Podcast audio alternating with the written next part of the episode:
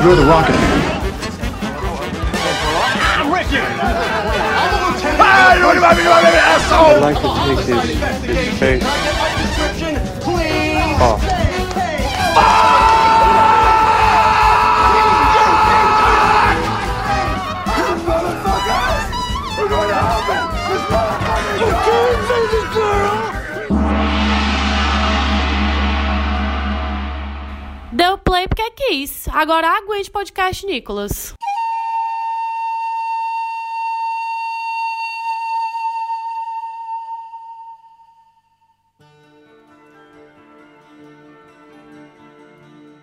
Fala galera. Não, peraí, esse é o podcast. Começa agora mais um. Sejam bem-vindas e bem-vindos ao Nicolas, a investigação aleatória e recorrente sobre a carreira do grande astro nacional Nicolas Cage. Quem tá feliz faz barulho! Ninguém tá feliz. Ninguém está feliz. JP está fazendo barulho estranho, JP. Tô falando em língua alienígena. Eu percebi, eu Ah, percebi que que, era. cortando os cabelos do. Jo- Rudinei, Rudinei. Olá, PJ. Tudo bem, PJ? Como você tá, PJ? Tudo bem, você querido. está bem, PJ? Sabe quem é que quem tem um crush em Nicolas Cage? Roberto Rudinei e JP Martins. A nossa convidada, que está aqui quebrando a hegemonia de Miguel Legalzão e Aê! participando da segunda vez de um podcast Nicolas. Luísa Lima. Todo mundo ama. Estou muito feliz de ter sido especialmente convidada de última hora pra participar do Nicolas, mas a vida é assim. O que não é de última hora no podcast Nicolas? Fica aí o questionamento. Sabe alguma coisa que não é de última hora? A pesquisa extensa e extremamente avançada do Cage Fact do podcast de hoje, que é do nosso grande conhecedor, o nosso nicólogo de mão cheia, Roberto Rudinei, que nunca decepciona em questão de Nunca, Cage nunca, Fact, não é isso, JP? Ele nunca decepciona porque a gente sempre sabe que ele vai trazer uma merda. Bicho, As nossas expectativas sempre são muito eu acho que baixas, dessa né? vez realmente vai ser uma merda. Como assim dessa vez? Como assim dessa, Dessa vez, Rudinei. Dessa vez, Rudinei. Cara de pau. Eu vou continuar uma saga. Ah, tá, vai. Ó, episódios atrás, o PJ, ele falou do Nicolas Cage, que ele terminou o casamento dele de quatro dias com a moça lá, e ele foi afogar as mágoas Sim. Uhum. cantando karaokê. E eu achei aqui um, uma partezinha pequena de um artigo do New York Post. Oh, New York não. Washington New York Post. É quase a mesma coisa, é quase a mesma cidade, é.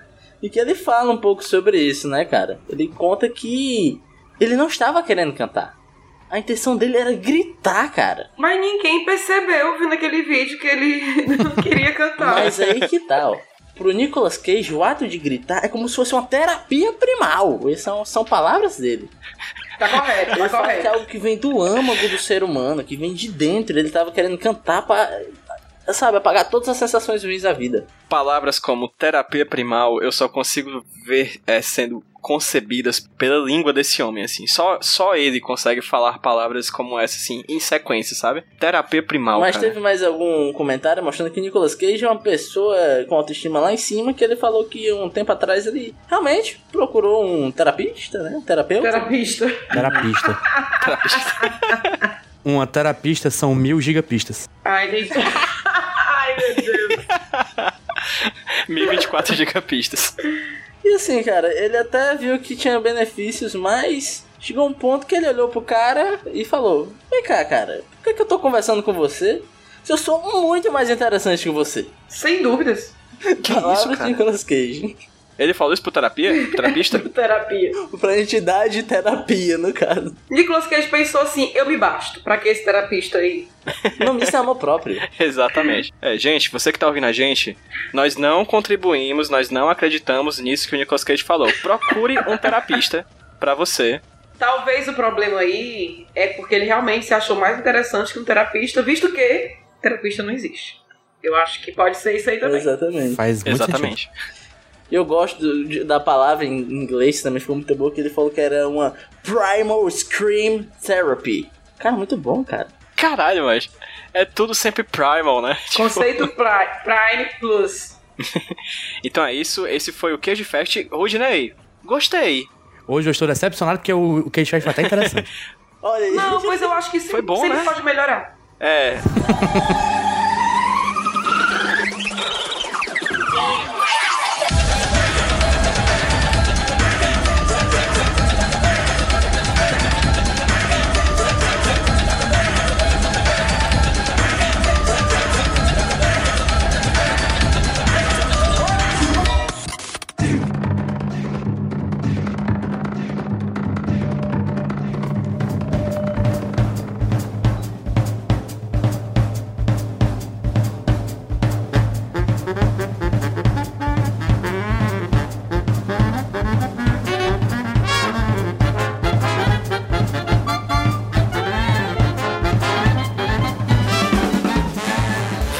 voltamos para o segundo bloco, onde a gente fala sobre o filme dessa semana, dessa quinzena, desculpa, Ah. semana não, perdão, Emília, dessa quinzena, que se chama The Cotton Club. É filme de 1984 que fala de questões familiares, criminalidade, poder, drogas. É o Brasil de 2019? Não, é a Nova York dos anos de 1930, em que a gente tem esse filme dirigido pelo Francis Ford Coppola, também conhecido como tio do Nicolas Cage, que novamente envolve o próprio sobrinho nas gravações, mostrando novamente que, não somente no Brasil 2019, o nepotismo está em alta, também no cinema hollywoodiano da década de 80. PJ, pegando essa sua fala aí do nepotismo, eu resolvi dar um Ctrl F na página da equipe, né, desse filme lá no IMDB e digitar o nome Coppola. e não era só o Nicolas Coppola. Tinha a Sofia Coppola, que sempre tá lá. Tinha um cara na produção, que também é no Coppola. E tinha outro cara lá, tinha uns quatro Coppola no filme, tá ligado? E tinha um personagem no filme chamado Coppola também. Isso, Isso. caraca, bicho. Mike Coppola. É muito megalomaníaco esse homem. E trazendo informação aqui para o programa, na época ele só se chamava Francis Coppola e não Francis Ford Coppola. Importantíssima essa informação, Ele importantíssima. não tinha comprado o carro dele ainda. A gente fala mais sobre isso no nosso podcast Ford. Mas por enquanto, a gente fala sobre Decorum Club, que é um filme que se passa durante a época de lei seca, mais especificamente ali nos anos antes, durante e depois da Grande Depressão, da quebra da Bolsa de Valores de 1929 nos Estados Unidos. Dentro disso, a gente tem diversos personagens que interagem entre si. É interessante que é um filme que trata de muitas coisas, a gente vai falar sobre elas no decorrer do programa de hoje, mas especialmente o protagonismo do filme está na mão de Nicolas Cage, não, sim de Richard Gere, bem novinho, muito antes de uma Arlinda Mulher. Ah, bem antes. Linda Mulher de 90. Pronto, pronto. Está bem novinho, tá lá no filme a Diane Lane, é, Lawrence Fishburne, Bob Hoskins. Tem o Gregory Hines, que poucas pessoas conhecem, mas é um dançarino muito famoso da época. E o irmão dele, que também é, é o irmão dele no filme. que é o irmão do Gregory Hines. O nome, do, no- nome do irmão dele é irmão do Gregory Hines. E aí, a gente tem esse espaço, né, né, na, na Nova York dos anos 30, em que a gente tem esses vários movimentos pipocando. O filme fala de máfia, fala de indústria do entretenimento, fala de música, fala de sapateado, fala de- do próprio cinema, né, um filme que homenageia muito a própria linguagem e a arte do cinema, principalmente daquela época. E, enfim, é um filme que aponta para muitos lados e hoje a gente vai ver se ele acertou em vários deles. Começando pela nossa convidada Luísa Lima. Eu tive a oportunidade de assistir esse filme do lado dessa minha grande amiga aqui. Estávamos lado a lado, frescando do filme, achando problemas no filme Sim, e se emocionando juntos nesse filme. E gostaria de saber a opinião geral dela sobre essa película feita exclusivamente pela família Coppola, que apesar de tudo não nomeia embaixadores. Bom, eu li uma crítica sobre esse filme que eu achei interessantíssima, que resume um pouquinho do que eu pensei do filme. É, uma menina falou o seguinte: bons números de dança estragados pela teimosia de Coppola enfiar um filme entre eles. Perfeitamente. Realmente, quando eu tava assistindo esse filme com o PJ, a gente sempre falou na parte que tinha o núcleo dançarino, que é o núcleo negro, né? Os artistas da época, eu acho que a gente vai falar um pouquinho mais disso depois. O filme se tornava algo muito mais interessante do que a trama principal. Então eu gostava muito mais de ver o desenrolar de como era discutido é, é, a questão que os negros eles eram aceitos como entretenimento, mas não como iguais. Então, assim, no Cotton Club, por exemplo, que é um lugar que realmente existiu nessa época, né? É, os negros eles podiam se apresentar. Na verdade, só negros podiam se apresentar. E, mas eles não podiam participar da plateia. Então, é, tem essa discussão e tem cenas muito comoventes que falam de racismo, tem cenas belíssimas envolvendo a, a dança, os números de dança, né? Inclusive, o arco final do filme, né? Do, do meio pro, meio, do meio para o fim. Eu acho que é uma hora inteira, numa única noite no clube, no clube. Então, essa parte é muito interessante. Já a parte da trama principal, eu achei meio bagunçada. Achei uma tra- uma trama muito fraca, um gangster mais fraco ainda, que qualquer pessoa desafia esse gangster. Achei assim, ele sem moral. Achei tão sem moral que não fazia sentido o, o casal temer tanto o, o cara, entendeu? Porque todo mundo desafiava esse cara e achei assim meio um gangster sem futuro.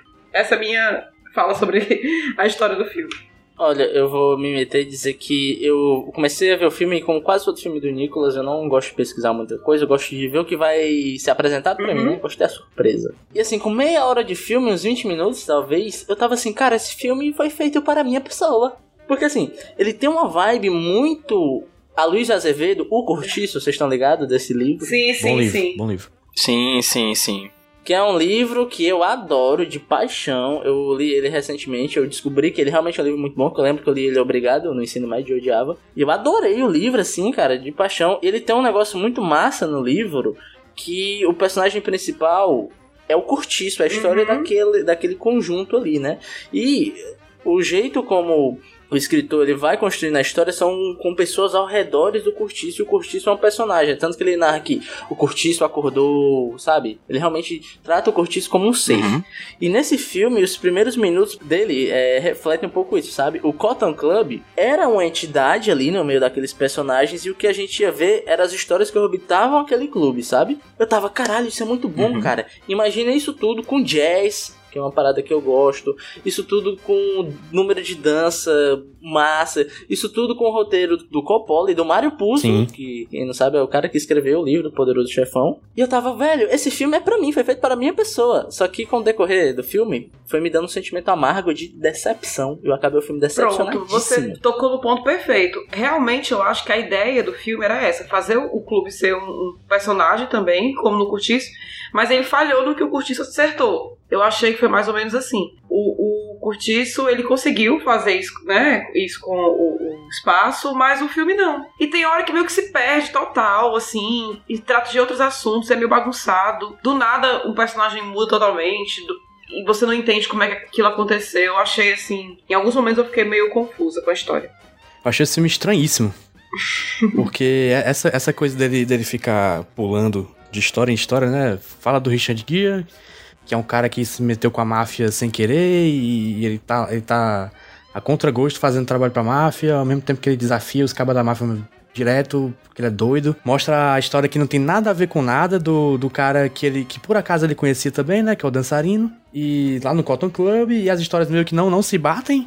Uhum. E, e- e fica sem, sem conexão, eu acho. Os personagens se encontram, mas a história não tem, não tem ligação, sabe? É, diferente do Curtiço, que todos os personagens ali, você vê vários personagens ali, do nada, vai surgindo personagem de um lado pro outro, mas todos os personagens, eles eles estão orbitando o mesmo ambiente, eles estão ligados, meio que nunca se encontrando, sabe?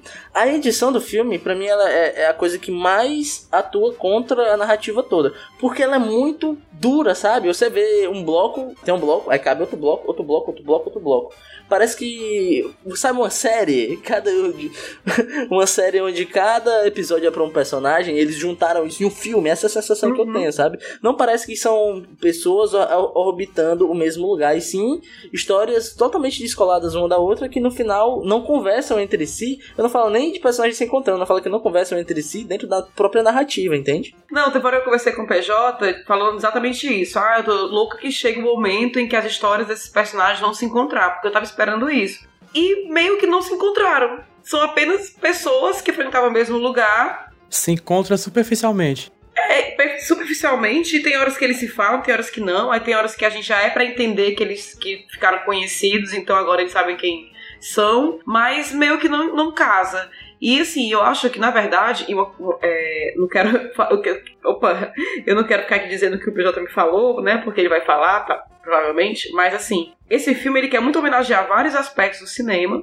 O problema é que as homenagens ficaram separadas. Não casaram juntas, entendeu? Não, não funcionaram juntas. A diferença dos meus colegas, eu gostei pra caramba do filme. Eu não nego.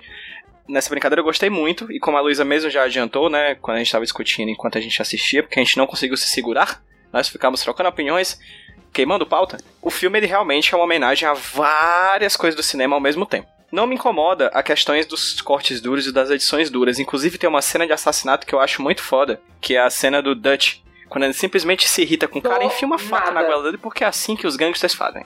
Não, isso ok, isso ok, porque ali tá dentro de um contexto. Só que eu tô te falando, é tipo assim, eu vou te dar um exemplo que pra mim é, que exemplifica com o que eu não gosto do filme. Tem uma hora que o Richard Gere, Uhum. ele tá com a personagem da Diane Lane, que, que é o par romântico do filme. Ele- eles têm uma noite de amor e eles estão tendo um diálogo onde ela tá sentada em cima assim do colo dele, Hum. né? Eles estão conversando, Uhum. conversando, conversando, conversando, conversando, conversando. Aí tem uma hora que ela tenta sair e ele mete a mão nas costas dela e segura. E corta. Não, e sem contar que naquela cena eram duas noites diferentes. Porque ela tava com outra roupa e ele tava de óculos, que não tava na cena anterior, entendeu? Ou foi um erro de continuação, ou eles quiseram dizer que, assim, passou muito tempo e eles tiveram várias noites de amor. Algo assim. Aí aquela cena corta do nada e entra noutra coisa totalmente diferente. A sensação que passou pra mim é que, tipo, eu não peguei a emoção dessa cena anterior do Richard Gere com a menina. E a cena que entrou, eu tava em outra vibe, entende? Então, pra mim, quando você coloca duas cenas totalmente conflitantes desse jeito e com corte brusco, que às vezes o corte é tipo o PowerPoint, sabe? A tela vai sumindo assim quando passando tipo uma folha. É tipo Star Wars. Exatamente. Verdade. É, não dá uma sensação de que a história está continuando. Tá, dá, dá, dá a sensação que tá cortando um negócio na sua cara, tá te dando um susto e mandando, te mandando pra outro lugar. Sendo que você não, ainda não se adaptou, você não sabe onde você tem que. A sensação que você tem que ter, o que você tem que ver agora, entende? É, só, pra, só pra deixar bem claro pra vocês aqui, que está gravando junto e pra quem tá ouvindo, eu não desgostei totalmente do filme. Eu até gostei, né? Assim, achei legal, me diverti, eu me emocionei. Eu só achei que o filme ele ganhava muito mais quando ele não estava tratando da trama principal. A trama principal, para mim, é a trama fraca do filme. Uhum. Chatíssima. E todas as outras histórias estavam acontecendo ao redor eram bem mais interessantes. Infelizmente, não tinham tanto espaço em tela para se desenrolar. Por exemplo, o personagem do Gregory Hines, que é o Sandman Williams, o dançarino, é, a gente entende, pelo contexto do filme, que ele né, rompeu a dupla com o irmão e fez muito sucesso, mas do nada o cara fez muito sucesso, isso não passou. É, a passagem de tempo também era muito bagunçada, e depois ele já era conhecido. Então, assim, eu acho que o filme quis mostrar muitas coisas, mas não teve tempo suficiente para trabalhar as coisas direito. É, voltando pro que eu tava falando sobre o assassinato, que foi uma cena que eu achei muito boa. Existe, existe esse gangster, né? Que é o cara que acaba contratando o personagem do Richard Gere, que é o Dutch. Que né? existiu de, de verdade. Exato, e ele é um cara que vai se irritando, se irritando, se irritando em uma conversa com um cara lá, não vou dizer muita coisa até porque eu não lembro muito bem, mas vale a pena dar uma assistida depois, em que ele mata o cara do nada, assim, numa, na hora do almoço, assim. Eles estão lá no self-service, assim, pegando, assim, o, o salpicão, aí o cara pega, assim, uma faca, enfia na goela do cara e mata o cara. Eu adoro aquela cena porque tem uns cortes muito rápidos, e tipo assim, você não vê uma faca entrando, você não vê o sangue jorrando. São cortes muito duros, é, e quando você vê, tá tudo cheio de sangue, é, simula muito as cenas de cortes rápidos que o cinema podia fazer à época da década de 30. Era aquilo ali que você podia mostrar no cinema um assassinato acontecendo. Então, assim, ele meio que procura emular em alguns momentos essas questões. A questão do sapateado é muito importante, porque na hora que a gente estava gravando, eu pedi até pra Luz fazer uma. Eu tava com o meu celular, eu pedi pra ela fazer uma pesquisa, a gente fez uma pesquisa e descobriu isso na hora. Que o primeiro filme que foi com som se chama The, The Jazz Singer, que é um filme que foi lançado em 1927. É, a trama começa em 1928. Isso, um ano depois. E um ano antes da, que- da quebra da Bolsa de Valores, que é em 29. Então, o filme, ele tá acontecendo enquanto a história do cinema está acontecendo. Então é um filme que ele procura em alguns momentos emular a edição, a, a câmera, a iluminação. Inclusive aqui, ponto alto pra mim da dimensão visual do filme, a iluminação. A luz desse filme é linda. Sabe, tem momentos que a luz desse filme é muito incrível, a sombra, que é uma coisa que o Coppola já usa, inclusive naquele Selvagem de Motocicleta que a gente já falou, né? Eu acho a luz do filme excelente, assim. Até a cena, por exemplo, que o Rude não gostou, que foi do corte da, da, da Anne Lane nua no colo do Richard Gere, né? É, a luz daquela cena é muito foda. Ela é tão foda ao ponto de, por exemplo, o Rude se incomodou e eu entendo o incômodo da questão da mudança de. Eu não senti o incômodo porque eu tava tão encantado por aquela iluminação que eu só queria ter visto mais daquela cena, entende? Então tem alguns momentos técnicos do filme, alguns momentos narrativos do filme, eu vou deixar isso pra falar depois.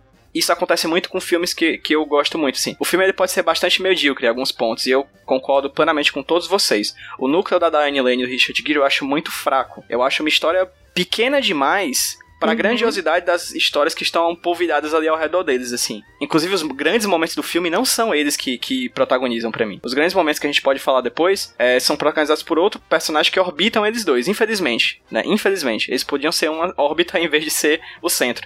Só uma curiosidade, é, o Richard Gere fez par romântico com a Diane Lane outras duas vezes após esse filme, que foi Infidelidade e Noite de Tormenta. Inclusive, Infidelidade, eles estão muito, assim, muito melhores, né? Porque ainda estavam novinhos esse filme e tal. E eu achei até um casalzinho bem, assim, sem química, tal qual os casais de Nicolas Cage. E o Richard Gere é um homem vinho, né, cara? Ele foi melhorando com o passar dos anos. É impressionante. Total, inclusive ficou mais bonito depois de velho. A Diane Lane nesse filme foi indicada ao Framboesa de Ouro. Sério? Pior atriz coadjuvante. Eu boto fé, porque tá bem Pô, fraquinha que mesmo. triste, eu achei ela ok. Eu achei ela bem ruizinha mesmo. Sem contar a pedofilia, né? Porque assim, no final do filme, que já se passaram 5 anos, a gente descobre que ela tem nem 20. Ou seja, começou aí com 16 anos o filme, 15 e É. 16. E o pior é que eu acho até o drama dela legal, sabe? Tem hora que ela fala, tipo, cara, isso aqui é o meu negócio, cara, sabe? Eu falei, é o meu negócio, é como eu vivo. Infelizmente é isso aí. E esse é o jeito que eu achei de sair dessa jeta, sabe? Porém, tá sempre ligado à porra da história completamente irrelevante e sem graça do Richard Gere. É, O infelizmente. personagem do Richard Gere, que também foi baseado em um ator real, né? Que ele existiu de verdadezinha. É, tem várias homenagens. O personagem do Fishburne também, ele- o Bump Johnson, ele foi baseado em um gangster que existiu na época. O do Nicolas Cage também. É, inclusive, 13 anos depois, em 97, o Fishburne reviveu esse personagem de novo no filme Homens Perigosos. Sim, pior que eu, que eu também anotei isso. O personagem do management do, do Cotton Club, que é o. Ah, esqueci o nome dele. É o Oni. Oni. Ele existiu também de verdade. E a história dele é meio que aquilo ali também, ele, só que ele apostava em boxe, o lance dele era de boxe, né? E a história do personagem do Richard Gere foi um ator que existiu de verdade e realmente foi o- a, me- a mesma trama, sabe? Ele virou ator, ele trabalhava pra gangster e ele virou ator, sempre interpretando personagens gangsters, sabe? É legal isso. É, inclusive, é, também é um pouco falado disso no filme do Poderoso Chefão, né? Eles que a Marvel investe em cinema e acaba lançando grandes atores apadrinhados pela Marvel. Eu não sei se vocês lembram, né? É, de É, lavagem de o dinheiro, né? Chefão tem um ator e tal que é apadrinhado por, por ele e tal. E ali no caso o poderoso chefão era o Frank Sinatra, né? pois é, homenagem a ele. E o bacana também desse, desse filme, além de tudo, tudo que foi dito, das homenagens a, a coisas básicas do cinema, também tem algumas histórias de, de grandes personagens da época. Por exemplo, o Samuel Williams, que é o dançarino, ele se apaixona pela Laila, se eu não me engano é Laila o nome dela, que era uma dançarina negra, mas de cor clara, que ela se passava por branca para poder tocar, para cantar em outros clubes. E isso é- aconteceu realmente na época, né? Com outras cantoras. Então eu acho bacana. É bacana e ao mesmo tempo é um pouco frustrante porque são muitas coisas legais que são apenas é, jogadas pra gente, não são construídas. É tanto que as coisas mais legais que a gente tava falando aqui, em nada toca na trama principal, que é Caramba, onde a é. gente passa a maior parte Verdade. do tempo, né? A gente tem a presença do Charles Chaplin também, né? Que é no filme tem Gloria Swanson, que salvo engano é uma pessoa que conhece, Cabby Calloway. A gente tem vários personagens da história daquele período que passeiam pelo Cotton Club, né? Que é o centro dessa história. É, Cotton Club que tem vários significados que eu acho interessantes, né? A ideia do clube do algodão, né? E algodão tá para a escravidão nos Estados Unidos como a cana-de-açúcar tá Sim. para a escravidão no Brasil, né? É uma, é uma dimensão muito interessante, assim, que, que fica ali na periferia, naqueles quadros é, interessantes que ficam na parede do clube no decorrer da história. É O sentimento que eu tenho desse filme é que a gente tem muito a falar sobre ele, mas pouco sobre a história. É estranho, né? A gente não tem muito a falar sobre a história principal do personagem principal, mas a gente tem muito a falar sobre o filme porque é um filme que é, usa muita coisa interessante como perfumaria, né? Como maquiagem, como, como estofado, assim. Ele não é exatamente a coisa, mas ele traz muitas dessas coisas pra pra embelezar ele. Falando um pouquinho sobre, sobre o personagem do Richard Gere, assim. é, o que, que vocês acharam dessa trama principal? Vocês já falaram assim mais ou menos. Eu acho que ela é pequena e outras acabam se destacando. Quais são essas outras que acabam se destacando que vocês curtem mais? É, JP, qual, qual dessas outras tramas assim que você acha mais A trama interessante? toda do dançarino é mais legal que essa. Até, sei lá, o irmão dele é mais interessante. O Nicolas Cage, a história do Nicolas Cage, se fosse focada, sei lá, mais nele, seria mais interessante do que focada no Richard Gere. É, teria uma história, uma história de crime, sei lá, que me desse mais vontade de assistir o filme, mais vontade de, de acompanhar aquilo. Como, prova, como provavelmente esse filme que teve 13 anos depois, O, o Homem Perigoso, também é sobre o mesmo personagem. É, também é sobre o, o personagem do Nicolas Cage e aquele italiano que aparece no final e o, o, o Lawrence Fishburne ou sobre mais sobre crime mesmo, porque não é- não- acaba que o filme não é sobre crime, né? Ele é, ele é sobre um cara que, que se mete. É um romance que o cara se mete por azar na máfia e sai por sorte. Sabe porque é bonito? E se fosse mais sobre o, o, o crime ou sobre os caras dançarinos, falar mais, falar mais de um jeito que faça mais sentido sobre o racismo na época. Tem uma parte, tem uma cena que aparece um, um, um gangster negro que quer vender armas para a galera dos bares negros, né? Aquilo é completamente irrelevante, porque não, não se liga com nada. Não se liga. Porque a história dos caras negros nesse filme não tem, a ver, não tem muito tão a ver com crime quanto a do Richard Gere. Então é como se fosse uma ligação solta, que, que é uma cena que não serve pra nada, por exemplo. Uhum. Concordo. Tem até uma frase legal do personagem do Lawrence Fishburne, né? Que ele fala pro dançarino que ele, ele fala tipo: Olha, cara, você é dançarino, você tem um talento e eu sou negro. Então a minha única opção na Uhum. vida é ser negro. Eu sou respeitado na rua, mas eu não posso entrar no Cotton Club, sabe? Tipo, lá os, os meus irmãos de cor podem se apresentar, mas eu não posso prestigiar o trabalho da galera da minha cor, sabe? E essa cena é muito boa porque porque eles discutem assim, o cara que é o sapati, o que, que sapatia, Dançarino. Dançarino, macho. dançarino, enfim, dançarino. Ele tá com muita raiva de um cara, ele diz que vai matar esse cara, né? E o personagem de Lawrence Fishburne, que é um gangster, né, que também é um mafioso, só que mais ligado à causa negra, ao núcleo negro, ele fala: "Olha, é o seguinte, você é dançarino. Eu sou criminoso. Vamos fazer o seguinte, você dança eu cometo crime, ou seja, é uma ideia muito foda de ocupar espaços, né? Uhum. Eles estão ali estrategicamente pensando os espaços que eles podem chegar e como eles podem chegar.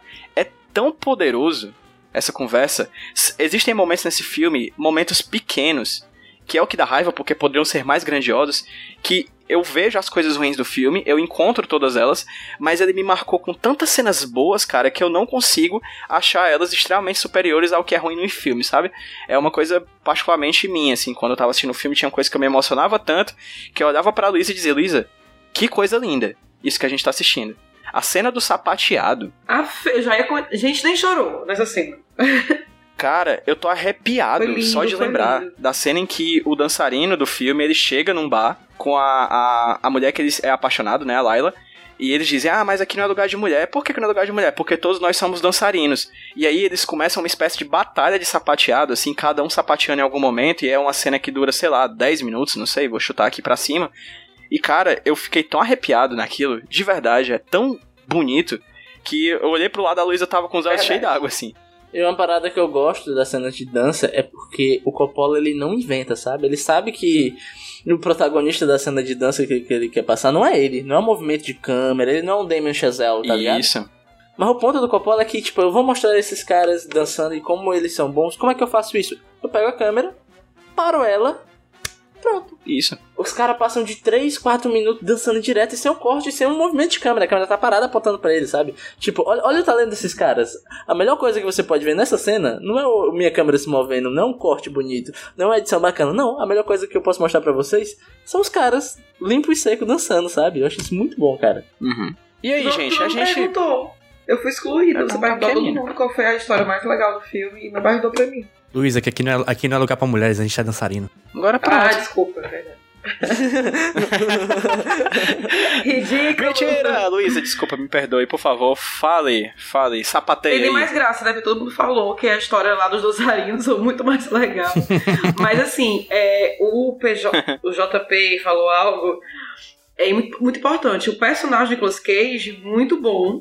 Um ótimo personagem. Eu só senti falta de que na história dele.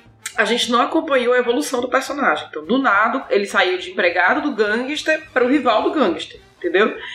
Eu digo do nada porque, assim, teve aquela ruptura que foi a cena que ele foi lá pra falar de dinheiro, pedir aumento e tal, né? Mas Uhum. não teve um crescimento, assim. Então, da onde ele tirou tantas fo- tanta força pra bater de igual com o cara? A chegar a ser uma ameaça. O filme quer que a gente adivinhe que eles cresceram porque passou tempo.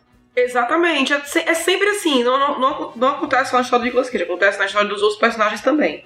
Então, dito isso, tem essa parte do Nicolas Cage, mas é, a história que eu achei mais bonita é da família em si do dançarino. Porque além de ter a história dele, Sim. tem Sim. a história de- da família, como assim, a irmã é ensinada a dançar e, e ensinada a ficar no seu lugar, porque ela tem muita sorte de ser a única negra daquela companhia. Então, de, de mostrar como, do mesmo jeito que hoje, a educação tira o pobre, né, o menino, principalmente, poder, poder estar trabalhando com contrabando, com drogas, então a, educação é a única solução, né, eu costumo até dizer que a educação é a é maior arma para quem nasceu pobre. Então, no caso deles, saber dançar, ter algum talento, era a solução para poder ser respeitado e né, atingir o sucesso de outra maneira. Porque eles sabiam que de qualquer outra forma não ia dar, não tinha espaço, né? Não sei por aquele ali. E aí eu achava bacana porque às vezes tinham coisas assim muito absurdas, como. Absurdo assim, né? Não, quero, é nem absurda a palavra, é discrep... Ai, distantes uma da outra. Por exemplo, do mesmo modo que não podia entrar negro no Cotton Club, eles diziam com orgulho que o personagem de Richard Gere era o primeiro branco que tocava no Cotton Club. Né? Como assim, já diminuindo o talento dos brancos pra música, por exemplo. Então essas coisas assim eram bem interessantes quando apareciam. É, essa coisa do preto e do branco é uma coisa de contraste que o filme procura mostrar o tempo todo. É É interessantíssimo, por exemplo, o jogo narrativo que eles fazem quando, por exemplo, estão mostrando alguma coisa no Coron Club, né? Nas mesas, lá na frente, e nos bastidores. A gente tem o tempo inteiro esse jogo. Narrativa na frente do palco, narrativa por trás do palco. Frente, palco. Negro, branco. Amante e esposa. Ricos e pobres. O tempo inteiro o filme ele fica brincando com esses dois lados, assim. O que é engraçado, e repito, é a coisa mais chata do filme, porque isso tudo é tão mais legal do que a, a trama do Richard Gere, cara. Esquece Richard Gere, deixa isso pra lá. Eu queria assistir uma versão desse filme sem as cenas do Richard Gere. Seria maravilhoso. Queria ressaltar uma cena que o personagem morre e que fica, fica contrapondo sempre com um cara do, do clube cantando uma música bem sapateando, uma Sapateando. música mais triste, mais lenta, muito bacana. Foda. Fico- eu fico triste, cara, por uma parada que é o seguinte. O Cotton Club, eles dão uma importância muito grande pro Cotton Club. É o nome do filme, né? Então ele é, pra ser importante. Mas a gente não conhece o clube. Vocês, vocês tiveram essa sensação? Que o clube parece, sei lá, bicho, o Pitombeira. Porque assim, tem umas mesinhas, tem uma pista de dança e tem o backstage do palco, que é um, um quadradinho, sabe? Tipo assim, porra, é só isso, é desse tamanho. E eles falam como se fosse um palácio, uma coisa gigante. E do jeito que eles mostram pra gente, parece que é minúsculo, né? Então eu senti que faltou. É o Barbarians ali. É, o Barbarians. E assim, o Canton Club, ele, ele ficou conhecido nos Estados Unidos porque ele foi um clube que ele funcionou mesmo durante a lei seca. Então, assim, teve uma importância para a história. E parece, ao ver o filme, que eles fizeram você. E como você já soubesse a história do clube. Tipo assim, nada disso que a gente pesquisa, que eu pesquisei depois sobre o clube é dito no filme. Então é como se eu tivesse obrigação de saber a importância do, do clube e aceitar, entendeu? Não não é mostrado. É como se eles não mostrassem pra gente o porquê que ele era tão imponente, Isso. sabe? Não, tanto na importância é, histórica dele, quanto na, como na imponência visual, sabe? Porque parece que eh, não é demonstrado pra você, ele não é exposto pra você, sabe? Você parece que é um barzinho. Depois aparece o clube que a Vera, que é a Diane Lane, ganha, é, ganha, né? Do mafioso. E, tipo, ele- o, o clube é- não, não perde nada do Cotton Club. Tipo, é um clube que tem música do mesmo jeito e tá fazendo sucesso do mesmo jeito. O que, que tem de diferente? A única diferença é que o Canta Club parece que é o tamanho do meu apartamento e o clube dela parece que é o tamanho da minha cozinha. É, menor, é só isso, é menor. Né? Aquela cena do, do, do clube dela é assim, uma salinha. É, um spin-off. Fornece as mesmas coisas. Ó, e eu vou dizer uma coisa, até o personagem gangster que a gente e vocês não gostaram, eu acho que ele tem até um subtexto bacana, entendeu? O Dutch? Tu Eu presta gosto. atenção do que ele sempre fala que ele veio de baixo, que ele comia pombo, que ele era liseira, sabe? Ele veio da Sim, rua. sim, sim. Então ele sempre busca estar no meio de um ambiente so- sofisticado pra passar uma imagem de que agora ele é um ser diferente, sabe? É por isso que ele tá sempre tão interessado em música, é por isso que ele tá sempre em ambiente luxuoso, é por isso que ele tá sempre atrás de mulheres que se vestem bem, sabe? É como se ele quisesse provar para o mundo que ele venceu. Do jeito dele, claro, né? Então ele tenta se adequar a um padrão de é, nobreza que ele viu é, durante a vida dele, sabe? Sendo que várias vezes os personagens ao redor dele descartam ele, sabe? Dizem, pô, ele é só um cachorro louco, ele é só um pé rapado, ele tá o tempo todo querendo se provar que ele pertence a uma casta, entre aspas, superior. Eu acho isso legal também, acho isso bacana. Apesar do ator ser ruim e não corroborar Você sabe isso, que né? ele é o pai do Dexter, né? O ator. É Ah, o é? ator que fez Olha. o pai do Dexter no seriado. Eu não desgostei dele, né?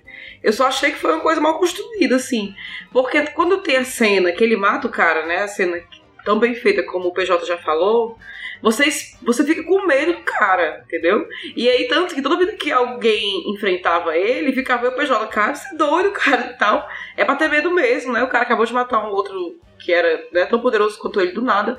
Só que depois daquilo, ele não parece mais tão é, é perigoso assim. A gente sabe que tem o perigo, mas a história se resolve de um jeito tão simples que você fica. Cara, por que esse galera tinha medo dele, entendeu? Todo mundo que trabalha pra ele desmoraliza esse homem. Pois é, é verdade. E ele não faz nada. É, a grande cena de medo é a do assassinato Exatamente. e pronto. Depois disso é escada baixa, E só assim, desmoralização. do- assim, a raiva dele com aquele cara lá, do nada, né? Tudo bem que assim, a gente entende que ele foi o responsável pelo ataque a ele e tal. Mas era parecia, gente, a briga dos meus alunos era criança, assim, se batendo na mão, naquela reunião que eles vão fazer lá e ficam batendo na mesa, assim, vai, gente, essas crianças aqui. Meio que não deixa de ser. Ai, assim, ai. Sim, vamos lá. Outras duas cenas que eu gostaria de só de pontuar que eu gostei muito, que realmente me emocionaram bastante, é a cena de reconciliação dos irmãos. Eu acho E aquilo perfeito, magnífico, assim, eles estão lindo, dançando, né? E lindo, vo- foi lindo. Perfeito demais, demais. E a segunda, que acho muito, muito, muito boa, é de outra reconciliação, no caso dos amigos mafiosos, né? Ai, amo. O Ah, Owen eu gosto, e o eu French. gosto do French. A do relógio. Bicho, e na moral, é um casal que eu chipei bastante durante o filme. Total, chipei também. Chipei, chipei. É, o French, inclusive, é um personagem que eu acho engraçado. E tem outro personagem que é capanga do Dutch, que também acho engraçado, porque são dois personagens que, como eu falei, o filme ele tenta tratar de questões do cinema clássico. E eu olho pro, pro French e eu olho para aquele capanga, que vocês devem lembrar, que é aquele velho que é muito estranho. Eu vejo muito na cara deles o Frankenstein e o Nosferatu, assim. Eu vejo o, o, demais, o French, demais, o French assim, pra mim era o Thanos, velho. É tipo isso. Só que eu acho eles muito a cara desses personagens do cinema clássico, assim. O French agindo, andando, a- o rosto meio feio dele é engraçado demais. Enfim, essas duas cenas de reconciliação são as cenas que eu mais gosto. Aí lembra o gordo e o magro e tal, Isso. daquela época. E isso. O personagem baixo só me lembrou o Joe Pesci. Pra mim é um Joe Pesci genérico. Que é engraçado, porque traz uma dimensão de comédia pra uma coisa que é super tensa, né? Que são mafiosos extremamente perigosos, que a gente tá vendo ali, né? Eu queria muito também falar de uma cena maravilhosa que tem um casal que tá prestes a fazer amor e o cara seduz, seduzindo a mulher, pula na cama com as calças riadas, foi maravilhoso. Eu não resistiria, eu Ah, achei sim. muito sexy. É o meu estilo de amor. Eu queria aquele. falar um pouquinho da, do que eu, achando que o PJ falou da reconciliação dos irmãos, que é uma cena muito bonita mesmo por causa da dança e tal, mas na narrativa parece que foi muito rápido. Uma- em uma cena eles brigam, tem mais um pouquinho de história, e a outra cena já passou um ano, dois anos e já estão de bem. Não tem um peso. Você não tem tempo suficiente com os personagens pra entender o peso das ações, né? O peso que deveria ter. E não tem, e não tem tempo suficiente com eles separados. Uhum. É, o, filme, o filme peca nas elipses por dar muita visibilidade ao que não é tão importante assim, infelizmente. Né? Mas, gente, o, o podcast aqui não se chama Cotton, né? Se chama Nicholas. E a gente falou muito pouco do Nicolas Cage, o que eu acho até legal. Eu gosto quando a gente fala muito do filme e deixa o Nicolas Cage para um momento especial. Porque aqui, meu amigo, aqui é 84, mas é Nicolas Cage brotando Ele tá, desabro, tá desabrochando, tá com tal uma flor. qual um pêssego, um pêssego maduro, quando você enfia seus dentes e jorra líquidos deliciosos em sua boca, entendeu? Porque ele tá um proto-queijo incrível. Ele já tem ali os trejeitos, ele tem, ele tem um sotaque, o Vou te jeitinho. dizer, PJ, esse filme corrobora muito com minha nota no filme anterior, no Astro Boy, que eu assistindo esse, esse filme, eu consegui pensar melhor no que eu quis falar no podcast anterior. Que o Nicolas Uhum. Cage, pro bem e pro mal, ele tem uma qualidade. Que ele é um cara notável. É muito difícil você fazer o Nicolas Cage passar incógnito em um filme, sabe? A gente já falou durante 5 minutos de uma cena de 6 segundos do Nicolas Cage, sabe? E nesse Sim, filme sim. é a prova disso, cara. Ele tem pouco tempo em cena, só que sempre que ele aparece, ele faz alguma coisa que você lembra do personagem. Uhum. Inclusive, a nossa ouvinte Adá reclamava nos podcasts anteriores que a gente tava falando de filmes que não aparecia Nicolas Cage e ela tava com medo de que esse também fosse um deles, e nós estávamos também. Eu confesso que eu estava amedrontado de que Sim, o Nicolas. Cage não fosse aparecer tanto. E de fato, ele aparece pouco, mas bicho, ele aparece, Sim. sabe? É engraçado, eu falei pra, pra Luísa que tem uma cena que ele aparece pela primeira vez, né? Conversando Uhum. com o Richard Gere num bar. E a gente só descobre que o Nicolas Cage, que é o Nicolas Cage, 30 minutos Total. Ele depois. já tá lá na casa e tal. É, e que ele fala uma frase que é um dos meus cage moments, e eu acho que é um momento interessante a gente entrar aqui já citando assim pontualmente os cage moments que a gente mais gosta, que ele fala pro Richard Gere assim: "Eu me casei". cara, cara, foi naquele momento que eu disse: "Caralho, esse é o Nicolas Cage" e eu pausei. Eu e Luiz olhamos pra cara um do outro, voltamos o, o filme e eu fiz a voltamos a exata assistir. mesma Porque coisa. eu não acreditava que era ele. Porque eu não tinha visto o rosto dele, ele falava normal, mas quando ele fala que eu me casei. todo, tudo na vida fez sentido a partir dali. E ele casou com a menina do Dutch Dance, né? Exatamente, é. Com a Baby. Inclusive, quente. só outra curiosidade sobre esse filme, já que falamos de ritmo quente, o senhorzinho do sapateado, ele tá no filme do ritmo quente. Ele é o, o diretor de entretenimento do, do clube lá. é o apresentador, ele, ele, ele faz um sapateadozinho lá. Enfim, é, uma coisa bacana do Nicolas Cage é porque eu acho que nesse filme ele se encontrou. Tipo assim, pronto, é, é esse tipo de ator que eu quero ser e a partir daqui eu vou começar a ser esse exagerado e tal. Porque ele tava demais nesse filme. É que 84, inclusive, de aí, Asas da é. Liberdade, viu? É, falei. Não Vale achei tão relembrar. demais assim, não. Não, eu achei porque era uma ponta, e comparado às outras que ele fez uma ponta, que ele não pôde, né, se soltar um pouco, nesse ele se soltou, até então, nesse ele se soltou mais. Eu achei que foi assim, uma passagem. Eu acho que ele não, não, não tava ainda do jeito que a gente gosta. Sua flor estava desabrochando, mas ainda estava um pouquinho fechada. Sim, sim. Eu acho que ele manda bem, cara, porque ele tem pouco tempo em tela, mas ele faz o suficiente pra dar personalidade para quem ele tá interpretando, sabe? Tipo, o meu Cage Moment é o momento onde o Richard Gere é chamado pra tocar numa festa. Ele chega lá e tá o Nicolas Cage, que eles são irmãos, né? É Ah, sim. Muito bom. Aí e tal, eles conversam rapidinho, o Dutch vira e começa a falar com o Richard Gere, sa- sabe, dando respeito pra ele, dizendo que ele vai tocar e tal. E o Nicolas Cage ele tá atrás do Dutch. E o Nicolas Cage, enquanto o Dutch tá falando com o Richard Gere, ele para, olha pra conversa, abre a boca, franze a sobrancelha e manda tipo um. Ah, olha só o que tá acontecendo aqui, sabe? tipo, é muito rapidinho, é muito sutil, mas é o suficiente pra você entender o personagem, pra você entender o que o personagem tá pensando, sabe? Aham. Inclusive, Rude, dessa mesma cena, eu tenho outro cage moment que eu acho muito bom, que é quando o Richard Gere chega e vê o irmão dele, o, o, o Nicolas Cage aponta assim, faz tipo uma arminha com a mão pro, pro, pro Richard Gere e atira assim, psh, psh, meet Jess James, tipo, conhece, se liga no Jess James aqui, cara, tipo, Cara, é o muito meu- engraçado, velho. Os deixa ainda E tudo ele fala do jeito esquisito, né? Ele tem, ele tem o sotaque, tem o sotaque meio assim, aquele jeito que ele fala assim. É assim, oh meu Deus, é engraçado. É muito Cara, bom, porque cara. Esse momento é logo após essa cena que o, JP, que o PJ falou. Que quando ele fala que pediu emprego, aí você pediu emprego, ele, é, eu cheguei pra ele e falei, He save your ass, you save my ass. Todo- Poxa. Sabe que ele não, ele não tá falando, imitando a voz, é, é o jeito dele de falar no filme, né? You save my Sim. ass, you save my ass. É sim, Ótima maneira de pedir emprego. é muito bom, bicho. Meu, meu, meu, meu cage moment principal é quando ele morre. Infelizmente ele morre. Ah, mas mereceu porque ele matou crianças. É, Foda. ele, ele, ele morre, ele tá numa cabine telefônica, alguém chega e dá um tiro de metralhadora nele, né? E ele, ele morre alto, ele morre. É. Ah! Ah! ninguém, ninguém naquele filme gritou enquanto morria, só o Nicolas Cage. Ele morre intenso. Outro case moment que eu gostei foi quando ele tava lá no quarto, que eles tinham sequestrado o French. E aí, depois que ele pega o dinheiro e vão soltar, ele pula na cama pra dizer: Chame o French, chame o French, pulando na cama, gente. Qual a necessidade? ele, ele podia só ter saltado. É, eu particularmente gosto muito quando ele pega o, o monte de dinheiro na mão e faz a risada de Nicolas Cage que eu adoro. É muito bom, irmão, é muito bom. Inclusive, é sobre a morte do Nicolas Cage, eu acho uma morte primal. Primal. Primal Death Therapy. Cage Moment, cara, tem algum aí? Pô, eu tenho mais um aqui, depois eu vou aqui, deixar pra velho. Fala depois. logo você, falta só tu mesmo. Não, tem um aqui que eu acho fala, incrível, que é o. Nicolas Cage. Ele tá pegando Eu estou falando, bem, rapaz, macho. calma. Deus, deixa deixa de ser. Pega só no meu primal, pronto. Ei, sim, aí tem o Nicolas Cage no momento em que ele pega uma metralhadora e ele tá atirando. E eu acho fascinante como o Nicolas Cage com a metralhadora é muito. Sabe, o Nicolas Cage com a metralhadora, entendeu? Porque assim, é meio amedrontante Mas é engraçado. e meio galhofa.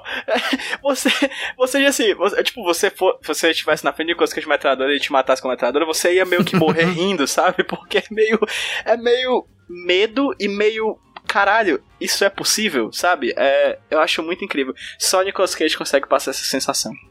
Ah, eu tenho outro momento aqui que não é do Nicolas Cage, mas é que o, aque- aquele capanga velho, que eu achei engraçado, que ele fala assim, quando eu era criança, eu, eu fazia corrida de rato.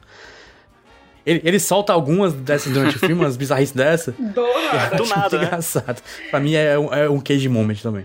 Cara, não, e vamos combinar aqui, né? Nicolas Cage, irmão do Richard Gere, meu povo.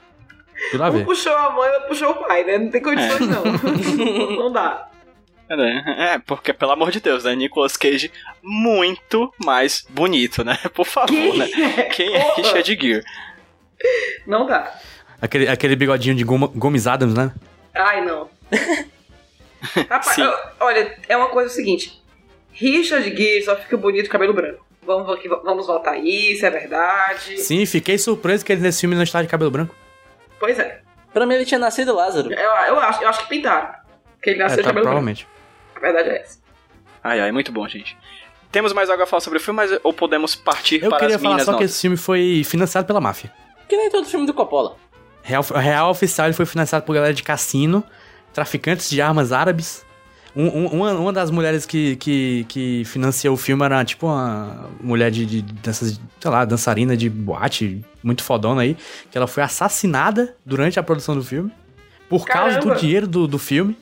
É, e, e vale, e vale falar que esse filme ele estava orçado inicialmente em 20 milhões e ultrapassou os 60 milhões. Sim, teve. Demorou que só pra ficar pronto. Cinco anos pra ficar pronto. E Até o, o Richard Gere botou um bonequinho, falou que não queria fazer tal coisa, e aumentaram aí o cachê dele e tal. E outra coisa, ele toca mesmo, viu? Nas cenas que ele tá no solo, é o ator tocando mesmo, ele aprendeu a tocar. e Sim, tal. no- no- nos créditos tem solo de trompete, Richard Gere. É, e parece que ele brigou com o Coppola pra ele, ele mesmo tocar o negócio, né? É, brigou e tal, e só voltou, ele abandonou as gravações, só voltou depois que deram um milhão e meio a ele, aí, ah, tá bom, né? 500 é 500, então Agora a dá, gente vai. E outra coisa, o filme foi um fracasso de bilheteria e deixou o seu produtor, o Robert Evan, é, cheio de dívidas. Ele teve que vender todos os seus direitos do filme pra poder pagar as dívidas que ficaram aí do filme. O Coppola tem um dedo podre, né? Porque eu acho que esse filme ele fez depois de ter falido a produtora dele, né? Ele, ele, ele, ele fez porque ele fez um filme com o dinheiro dele, e depois ele, ele, ele precisava de mais dinheiro pra, pra sobreviver, porque acabou o dinheiro dele. Aí ele fez isso aí com contratado, né? Não ia esse, esse aí que ia dirigir e tal. Sabe quem deve ter ficado feliz com o Robert Evans se fudendo? O produtor? Sylvester Stallone. Sabe por quê? Tô dando uma olhadinha aqui numa trivia do IMDB que quem tava inicialmente sendo cotado pra ser o protagonista do filme era o Sylvester Caralho. Stallone. Do nada. Do nada, mas aí ele pegou o beco puto porque o Robert Evans tava ficando com a namorada do Stallone à época. Segundo uma trivia do IMDB. Alguém pode ter mentido e colocado Corre essa tá informação aqui. Corre que o conto da puta, eu tô imaginando esse Sylvester Stallone correndo que nem Rock, tá ligado? E, o- e o- e o produtor é um esqueleto, né? Pegou o corno! Ô, putaria. É, antes de passar pras notas, queria só fazer um parabéns aqui especial à equipe de arte do filme que fizeram os letreiros mais da hora. Ah, o Word Art Letreiros belíssimos logo no começo do do- filme. do Word. Achei, eu achei belíssimos letreiros. É, inclusive, JP Martins Sim, tirou eu tirei o print, da palavra Nicolas, Nicolas Cage, o nome do Nicolas Cage. Em Word Art lá, que ficou massa. E irei usar essa fonte no meu TCC. Vale a pena, vale a pena. Notas do filme, começando pelo meu amigo Roberto Rudinei. Roberto, dê sua nota. lá. Esse é um filme que ele tem diversas qualidades, como foi dito aqui. Fotografia, tem boas atuações de alguns atores específicos. Pô, fotografia, lembrado. O núcleo secundário, ele é interessante. Infelizmente temos pouco tempo com eles, né? Queria.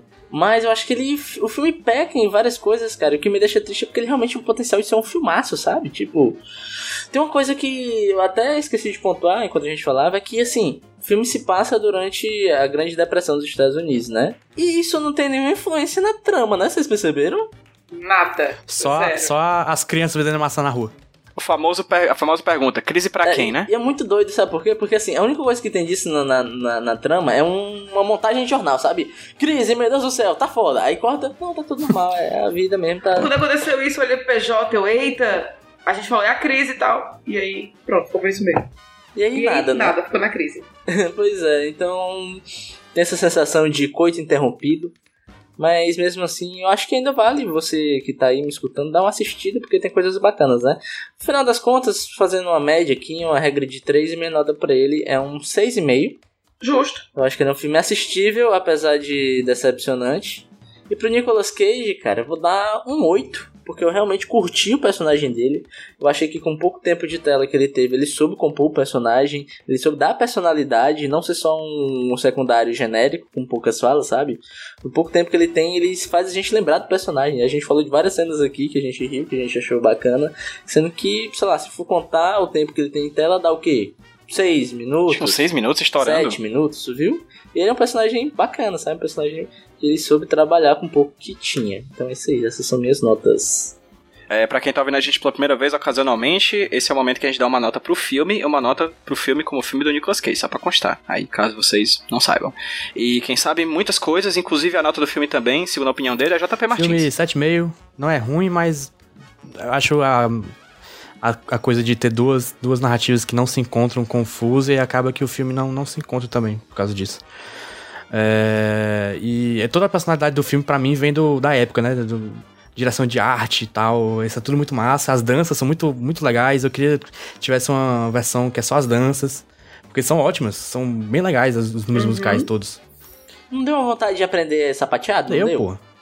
Deu, deu, deu. Make sapateado great again. Exatamente. E como Nicolas Cage 7, porque eu acho que ele tentou. Análise concisa.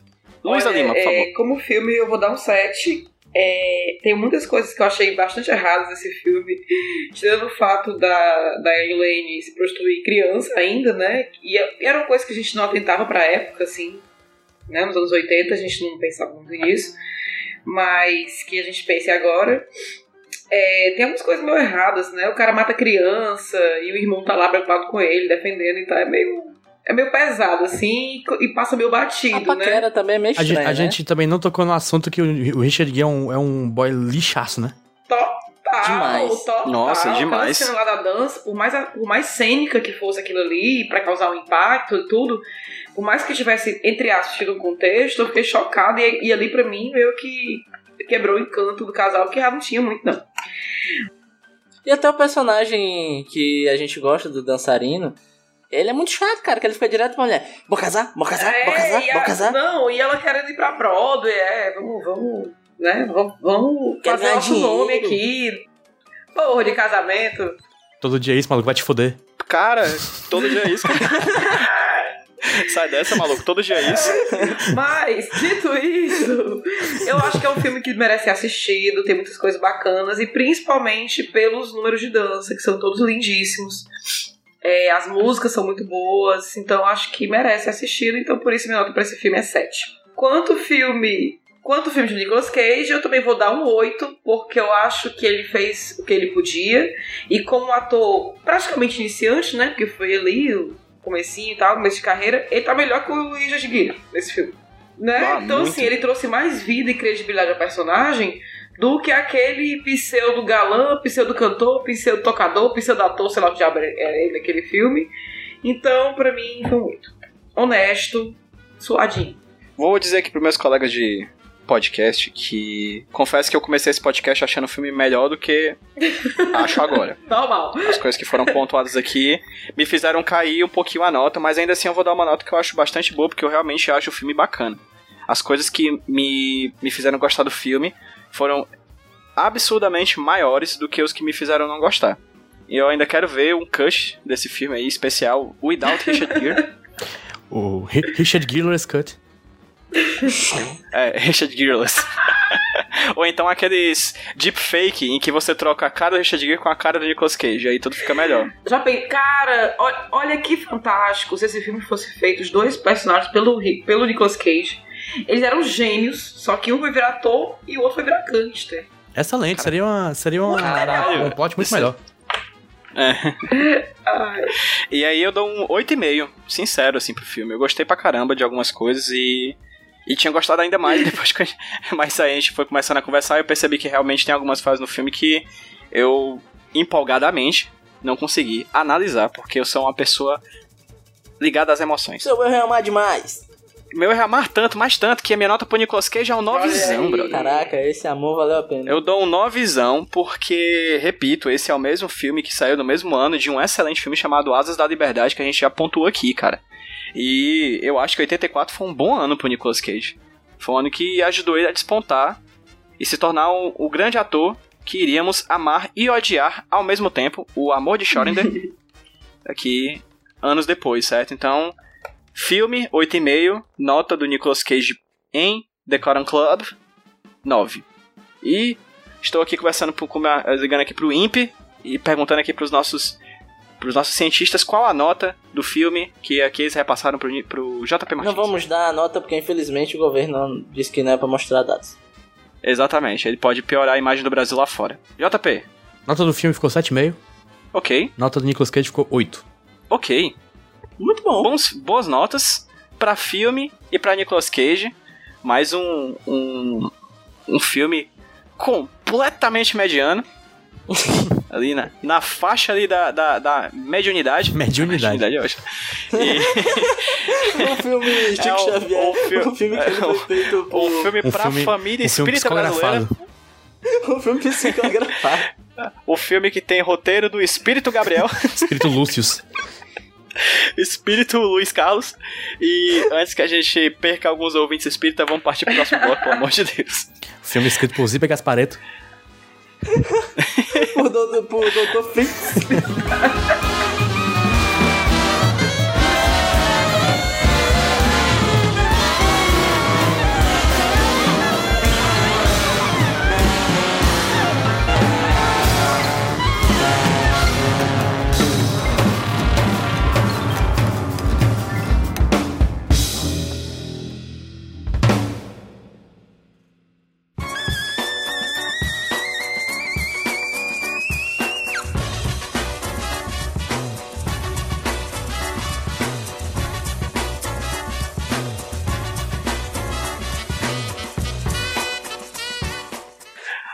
Ai.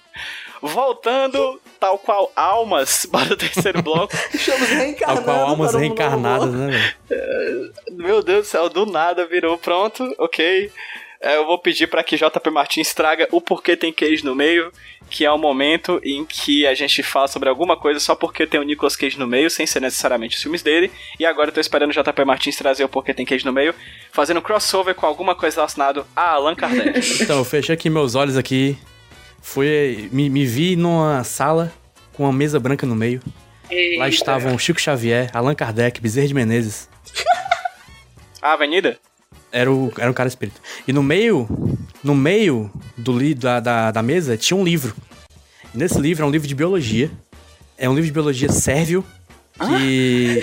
Uma edição, uma edição de entre 93 e 2001. Na, sa- na capa do livro nós temos, nós temos a palavra biologia em sérvio, uma- um campo florido de, de flores vermelhas, e na frente do campo florido nós temos uma bela família.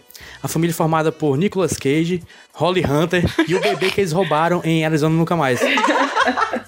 O que que tá acontecendo?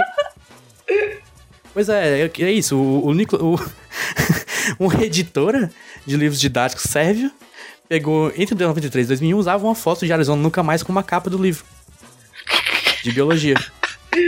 Sucesso! Qual o nome em sérvio do É livro? biologia sabe? tá escrito aqui. Eu, eu- eu não consigo ler sérvio, mas eu, eu entendo que isso aqui tá escrito biologia. É, tá escrito em cirílico. Essa imagem vai, Vai estar tá no no post, não Por vai? É, é porque é uma, é uma imagem de uma família tradicional sérvia, com certeza. Porque na Sérvia as crianças não nascem, elas são roubadas de outros países. de outros países. Toda criança na Sérvia foi, na, na Sérvia. Toda criança na Sérvia foi roubada. Todo Loucaço aqui, ninguém precisa saber não vai falar nada. Na Sérvia só existem dois tipos de pessoas: crianças roubadas e espíritas. Macho, E terapistas. E terapistas. o que é que os nossos amor ouvintes de da Deus. série vão dizer? Agora, agora, qual qual é a música espírita? Aquela Enya, né? Enya é bem espírita. Não, ele é New Age, não é espírita, é New Age.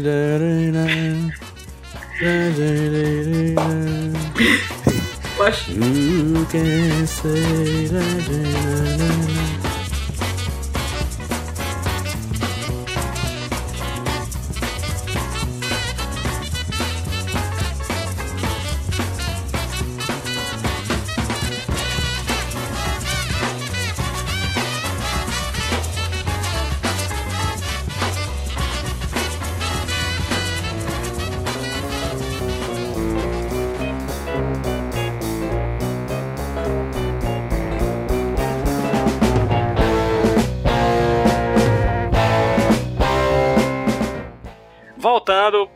quarto e último bloco, porque a Luísa Lima precisa dormir, amanhã ela vai fazer prova. É, gente, torçam por mim, por favor. É, quando estiver rolando o programa, ela já vai ter feito a prova, mas aí vocês mandam uns energias positivas para que a banca Aprove. assista isso. Porque ela, porque ela é uma grande professora que vai levar adiante a palavra da Nicologia. Luísa, para os nossos ouvintes aqui do do podcast Nicolas, onde as pessoas conseguem encontrar você nas redes sociais? Vocês podem me encontrar no Twitter, arroba Luísa Lima, onde eu falo algumas besteiras lá, inclusive declaro meu amor pelo Nicolas Cage. E no Instagram eu sou a Luísa Lima, porque a Luísa Lima já existe, o nome dela é Carol, então sou Como assim? uma Carol. E a terapista? Cara, uma Carol usa o, o arroba Luísa Lima no Instagram, então sobrou pra mim Luísa Lima no Instagram, que é Luísa Lima com J. Luísa com J? Isso. E você me encontra também de vez em quando lá no Iradex, participando de alguns podcasts e do Iradelas. É isso. Iradex, que é aqui, que nós somos da casa, Exatamente. da RIPA. Rudney, Você me encontra na arroba, arroba Rudilonia, lá eu estou no Twitter falando coisas no Twitter, reclamando de coisas e dando muitos RTs. É isso. mas a gente tem um outro podcast também, né? O nome disso é Nordeste, você pode escutar também, é o nosso podcast, é o meu podcast do Como Junto com o PJ, onde a gente fala de Nordeste, sobre Nordeste, para o Nordeste, para o mundo. Lindos. Excelente. JP Martins. Você me encontra de segunda a sexta no Shopping Parangaba. Eu vou estar lá em algum lugar, não vou dizer onde, mas eu estarei lá. Você me Vou achar, procurar, você grita assim, JP! Que aí. Que aí eu vou, eu vou, eu vou falando, opa! É, e também no Jumbo Paulo no Twitter. Excelente. Vocês encontram o meu trabalho no podcast HQ Sem Roteiro, arroba HQ Sem Roteiro em todas as redes sociais, podcast Sabe Quadrinhos, lá que também faz parte da rede Iradex de Produções Associadas. E caso vocês queiram me seguir nas redes sociais, façam o seguinte: é, meu nome é Pedro José, eu tenho 29 anos, eu teria se estivesse vivo, então vocês podem ir numa mesa de. mesa branca e seguir no Twitter, arroba PedroPJ. Também pode seguir arroba podcast É Nicolas no Instagram e no Isso, Twitter. não, pode não, pode não, Não, JP, pode não, você não deve pode. seguir. Não pode. Obrigatório. Se você está escutando isso e não tá seguindo a gente, você está fazendo Você, errado você o olha assim, ah, eu go- eu gosto desse, desse rapaz aí, vou seguir ele no Twitter. Não siga a gente não, siga o podcast. É, pronto. Nenhum de nós. Menos. a- a- quer seguir a Luísa? Não segue a Luísa. Segue Que podcast é Nicolas. isso, rapaz? E de lá, você segue a Luísa, porque a gente vai marcar ela quando a gente sair com esse programa aqui. Tá, você tá acabando, tá acabando com meus possíveis paqueras. Todo podcast é Tinder se você for ligeiro. Vamos lá, finalizando, gente. Vamos fazer o sorteio do próximo programa do podcast Nicolas que vai sair daqui a 15 dias. Desculpa, Emília. Vamos lá, Luísa. Luísa vai fazer agora o sorteio. Está rodando as Como é bolas. que- Vamos lá, Luísa. Aperta o famoso Ctrl R. Ai, tô com medo. Número 81. Eita, caralho. Filme Hum. Arsenal, de 2017. Ah, ah, ah, de- peraí, ei. Arsenal é uma Calma, continuação calma, calma. de um filme, do filme 22, Encontro Isso. Mortal, Meu de Deus. 93. Então a gente, a gente vai assistir Encontro Mortal. Cara, eu tô muito animado. Quer dizer, Engano. Mortal, desculpa. Pra quem nunca ouviu o podcast Nicolas, existiam umas regras no começo que a gente disse, disse o seguinte: quando sai um filme, que esse filme é uma sequência, e ocasionalmente nós não assistimos o filme anterior, nós assistimos o filme anterior. Então, não vamos assistir Arsenal, não é isso? Pro próximo, pra próxima quinzena, vamos assistir qual? Encontro Deadfall. Eu vou dizer uma coisa aqui pra vocês ouvintes e pra meus colegas. Eu já googlei esse filme pra pegar gritos para a vinheta e eu vou dizer o seguinte: estamos diante de um clássico, tá certo? Um filme que Estejam nasceu grande. preparados. Pois, vamos, vamos embora. Tchau. Pra assistir logo esse filme o quanto antes. Bora. Dá um tchauzinho aí pra quem tá vendo a gente. 3, 2, 1. Tchau, gente! Tchau. Tchau. Boa sorte, Luísa. Tchau, obrigada.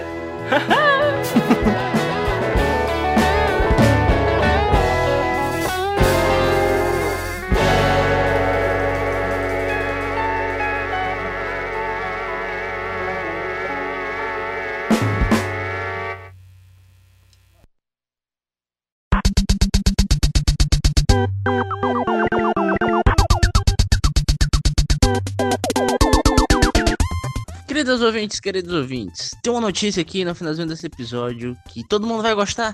Que, meu irmão, agora o Nicolas é semanal. Mentira, não é isso não. Na verdade, a gente vai dar uma pausa, vai dar um tempinho com a produção do podcast, mas voltaremos, tá certo? Encara isso como um- umas férias, um descanso merecido, um descanso necessário, tá certo? Pra gente.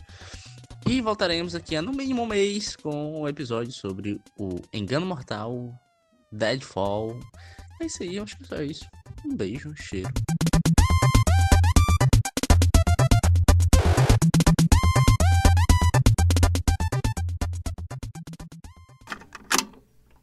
Eu sou o Rudinei e eu editei esse podcast. Eu sou o JP e eu sonorizei ele. Você pode ajudar o Nicolas compartilhando com seus amigos. E dando 5 estrelinhas no iTunes. Ajuda a gente, por favor. Deixe o seu recado depois do bip. Tchau!